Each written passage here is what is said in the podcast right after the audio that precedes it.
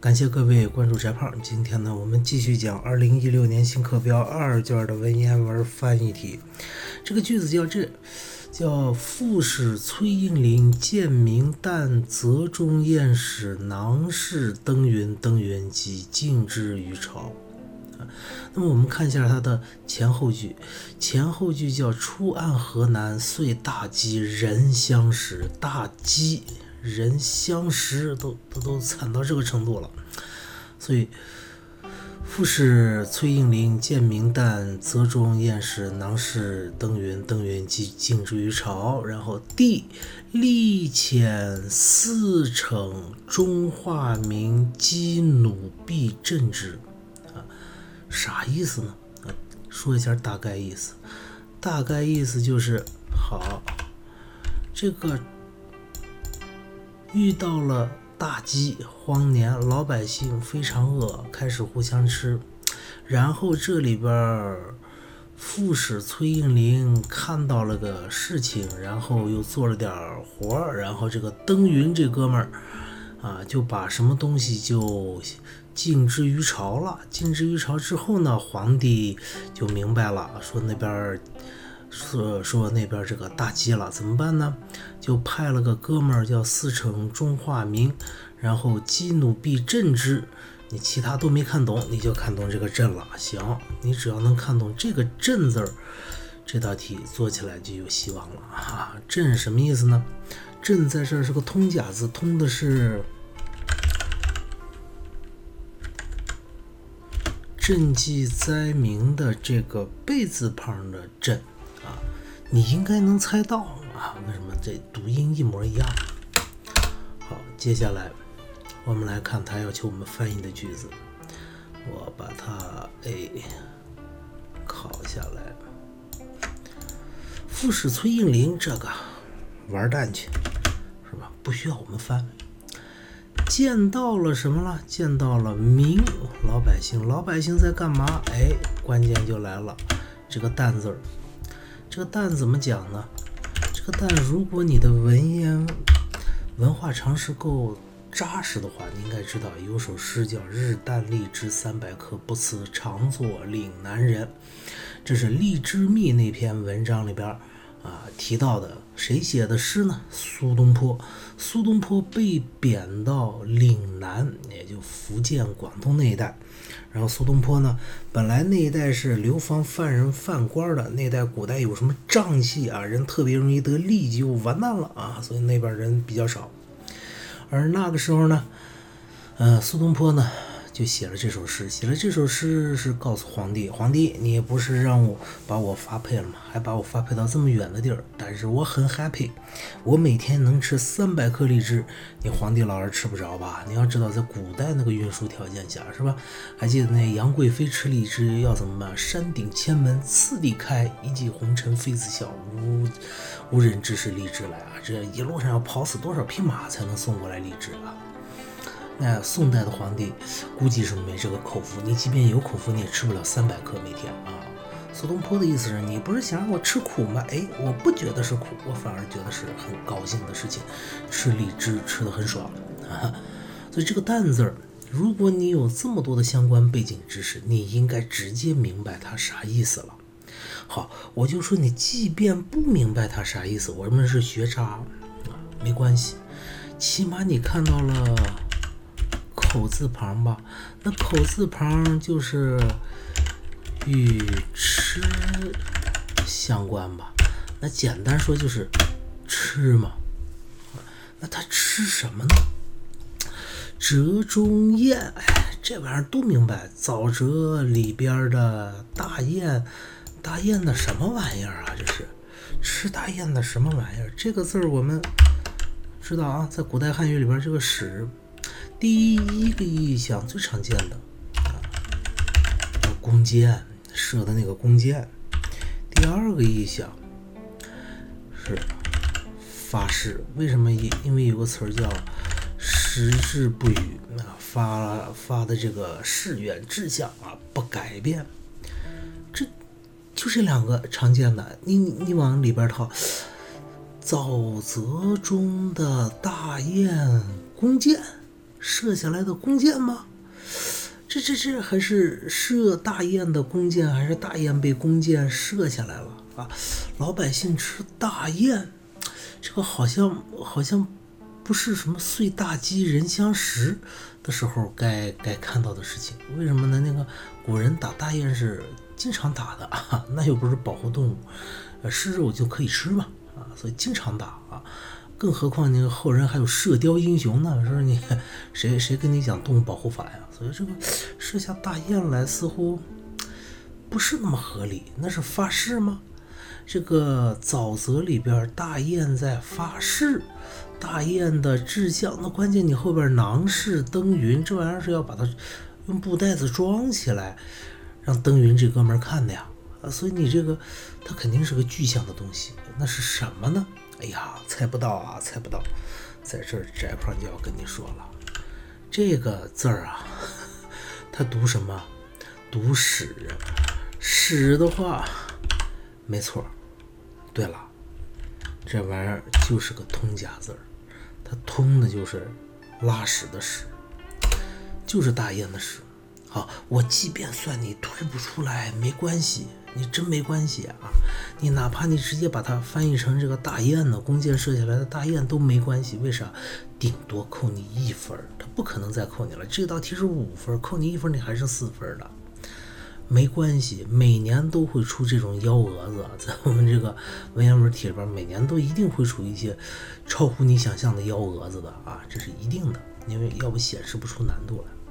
那接下来这个叫囊式登云，其实我刚才已经说了，囊本来是个名词，是个口袋的意思，但在这儿囊式登云，哎，你看囊这个名词怎么就放在是这个动词的前边了？一个名词放在动词的前边，那只能在古代汉语里边啊，在古代汉语里边，这个。名词放在动词前边，要么是动宾短语啊，就是这个；要么是这个主谓短语，就是囊发出了下显示啊，显示这个动作，囊能发出显示这个动作吗？发出不了。那么古代汉语里边第二种情况就是名词放在动词前，这就是著名的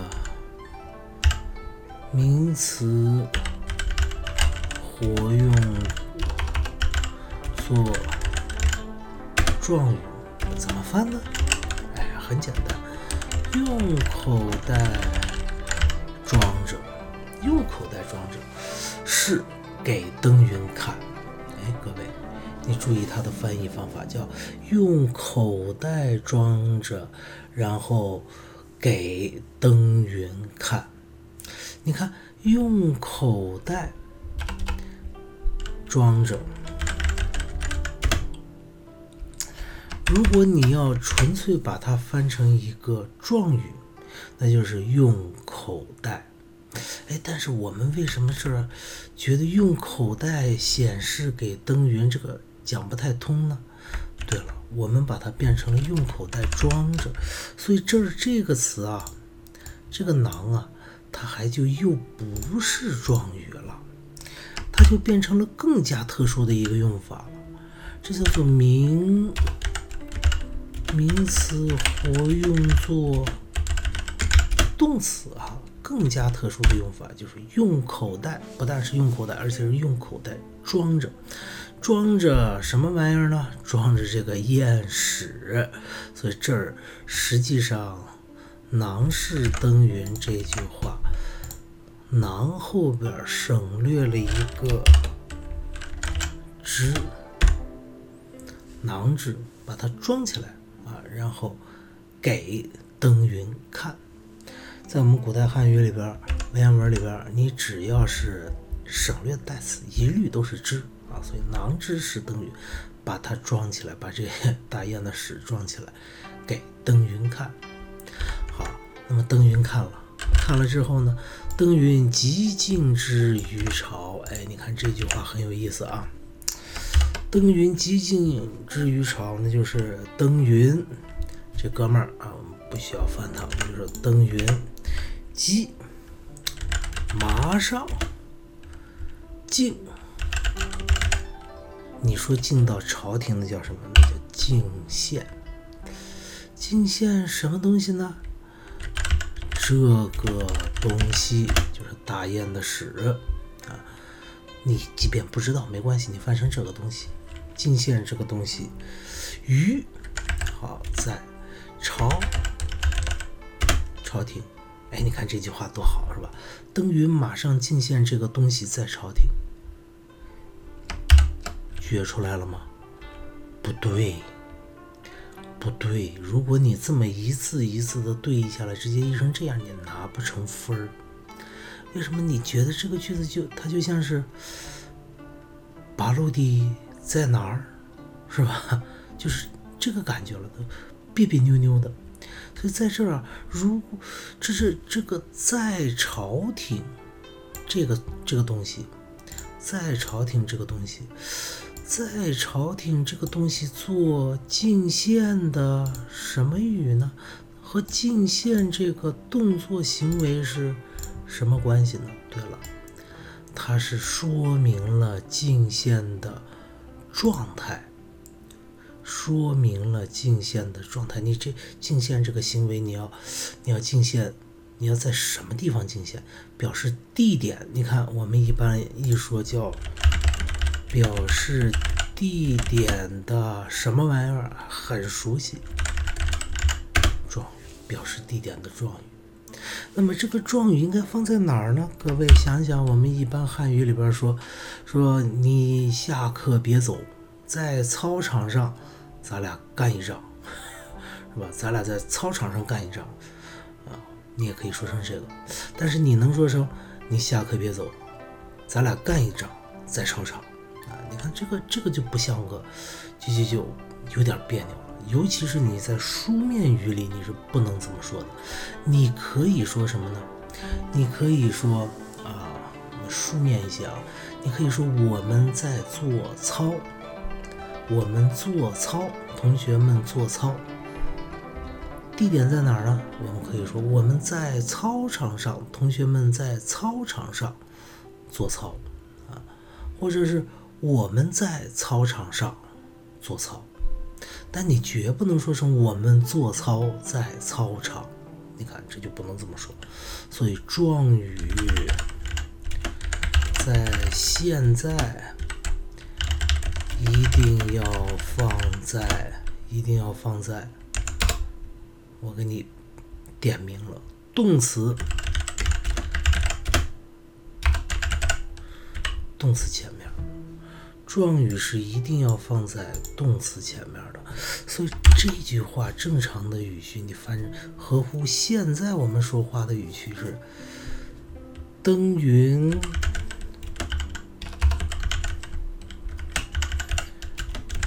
马上将这个东西，将这个东西怎么样？马上将这个东西向啊，或者是在，应该是向向朝廷干嘛？A A A，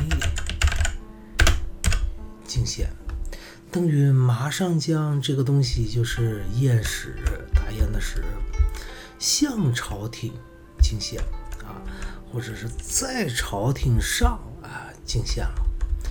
然后皇帝看到了，你看，你只有这么翻，这个在朝廷，或者是啊，我们翻成向，向的话更加合适啊，向朝廷。去敬献这个东西，